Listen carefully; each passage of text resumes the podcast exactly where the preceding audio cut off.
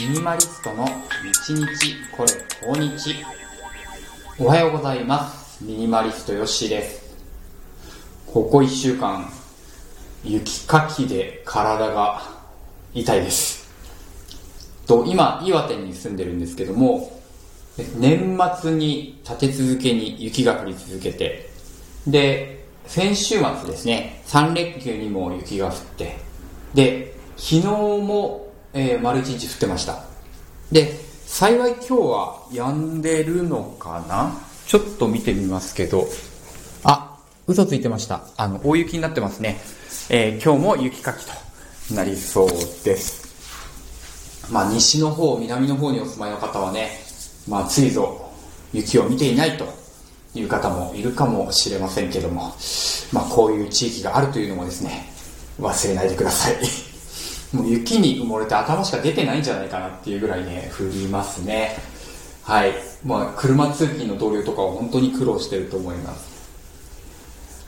こんな、まあ、雪深い国からですけども、まあ、読書ですね。本を読むという話題になると、まあ、これは地域関わらずね、北は北海道から南は沖縄まで同じ本を読めるわけですけども、まあ、ここ最近、えちょっと面白い本を読みましたので、まあ、そのお話をさせてください。ちょっと声があれ響いてますね。ちょっと布団を片付けて、今自分の部屋にほぼ何もないからちょっと引っ越してきたばっかりの部屋みたいに聞こえるかもしれませんが。はい。え今手元にありますのが、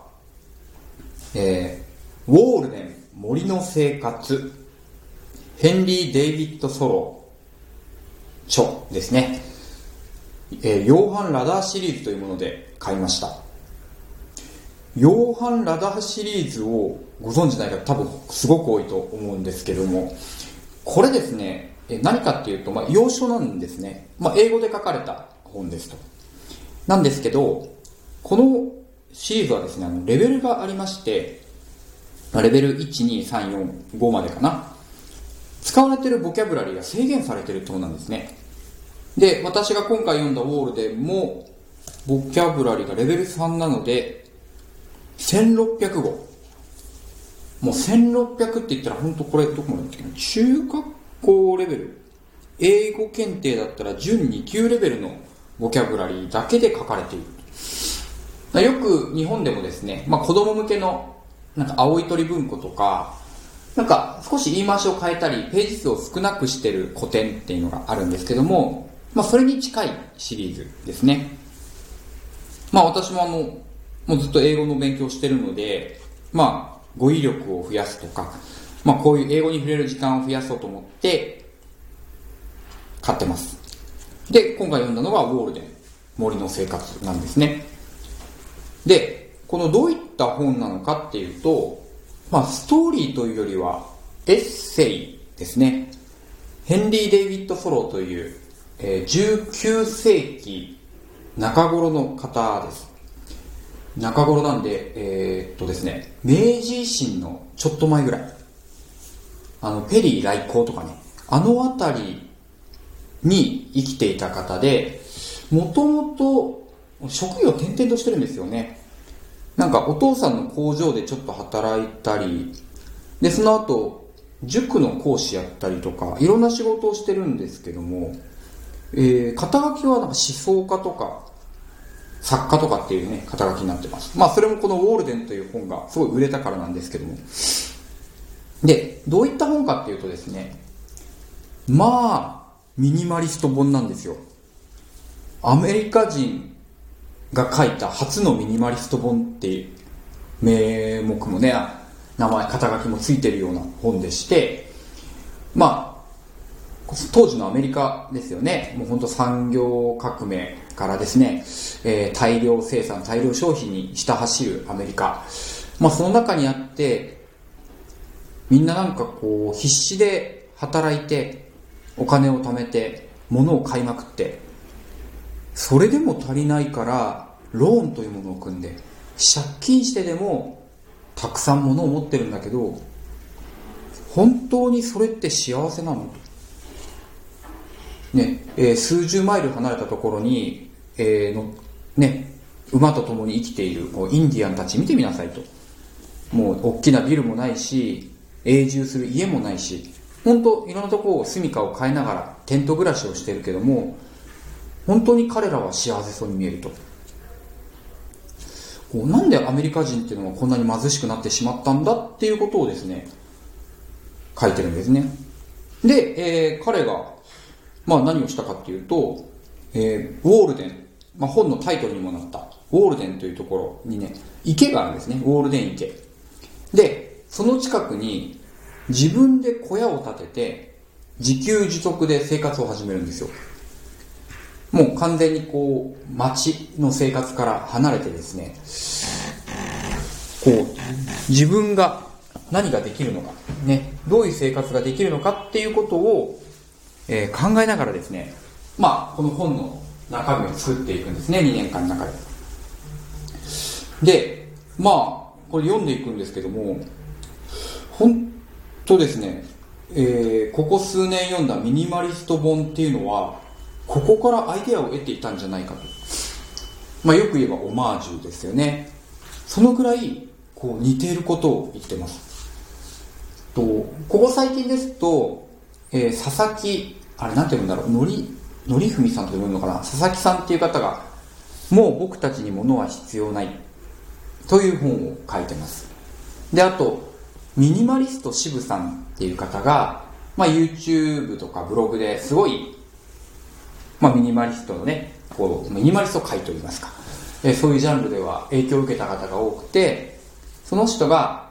えー、手ぶらで生きるって本を書いてます。まあ、どちらもですね、こう、物に囲まれている、物を持ちすぎている私たちの生活に、まあ、それでいいのかなっていうのを疑問を投げかけてくれるいい本だったんですね。で、まあ、このウォールデンに立ち戻ると、まあ同じことが書いてあります。ね。いや、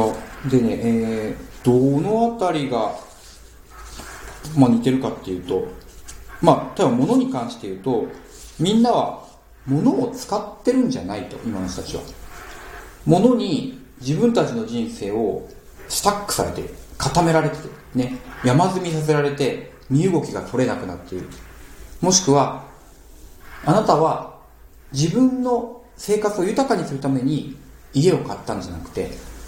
家に買わされて、家に支払わされているんだ。要は、物に使われているんだよっていう人がほとんどだよねと。そう。だから、もっともっと、こう、必要最低限な、こう、例えばインディアンの生活がよく例に出てくるんですけど、インディアンのように、まあ、少ないもので過ごして、自分たちの人生は自分たちで決めていく。で、そのための道具として物を少しだけ持ちなさいと。こう、道具に道具以上の顔をさせちゃダメだよっていうことをね、言ってるんですね。まあ、最近私もブログとかでですね、こう、スマートフォンって便利な道具っていうよりは、私たちを使う、こう、ご主人様みたいになってますよね、みたいなことをちょっと書かせてもらったんですが、まあ、それに近しいことをね、書いてます。あとですね、どこら辺がいいかなあ、そうですね。人生において一番大事なものって何だろうっていうね。こう、what is really necessary for life? ね、何が人生にとって大事だろうかっていうね、ものがあるんですけど、まあ彼が名前に出してるのは、食べ物、住まい、服、燃料。ですと。まずこの4つのカテゴリーに入らないものはいらないものって考えてますね。だからちょっと余分なもの、そんなに持つ必要がないもの。まあこの人はいらないって言ってますけど、だから、まあ、食べなきゃ生きていけませんから、まあ、食べ物はいりますと。まあ、ただそれも必要最低限ですよね。で、シェルター、家ですね。家。ただこれも、こう、過敏な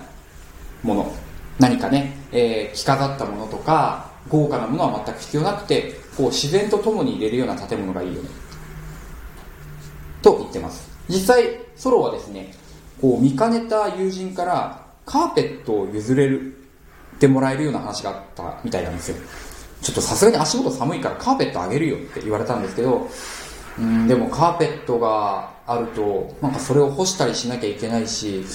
こう、なんかこう、自然とかけ離れてしまうんだよね、と。ね、いろいろ手間暇だけかかったり、なんか汚れたら気にかかってしまう。それだったら、こう、小屋の床には何もなくてですね、足の汚れは外の草を歩けば自然に落ちるからみたいなことでお断りするみたいなね、ことも書いてます。本当にナチュラリストだったんですね。そう。で、あと、まあ、物を選ぶ時のことも書いてますね。あの、人に見せるためのものなのか、自分が幸せになるためのものなのかは、しっかり分けた方がいいと。うん。こう、人の目線を気にして物を選ぶと、絶対不幸になるよっていうことを書いてます。もうこれもですね、このミニマリストの中で、こう、見栄を張らない、ね、あの、他の人ってそんなに君のこと見てないからっていうのを繰り返し繰り返し幾度に言ってるんですけど、150年前の本の中で、また言われているっていうのがね、なんか、ちょっとより真理に近いというか、あの、僕、時と場所を変えて、違う人がね、同じこと言ってると、急に信じがちになってしまうので、まあ、人一人、その人だけが言ってるとね、ちょっとまだ疑っちゃうんですけど、あ、この人も言ってるんだ、みたいなのがあるとね、なんか騙されやすいたちかもしれないんですけど、うん。でも本当は多角的に言われてるとね、なんか信じたくなってしまいますね。はい。というわけで今日はですね、えー、今年読んだ、えー、最初にね、1月に読んだ、ウォールデン森の生活、ヘンリー・デイビッド・ソロのお話をさせてもらいました。えー、ちょっとミニマリスト気にしてる方におすすめの一冊です。ぜひ読んでみてください。はい、以上ミニマリストよしでした。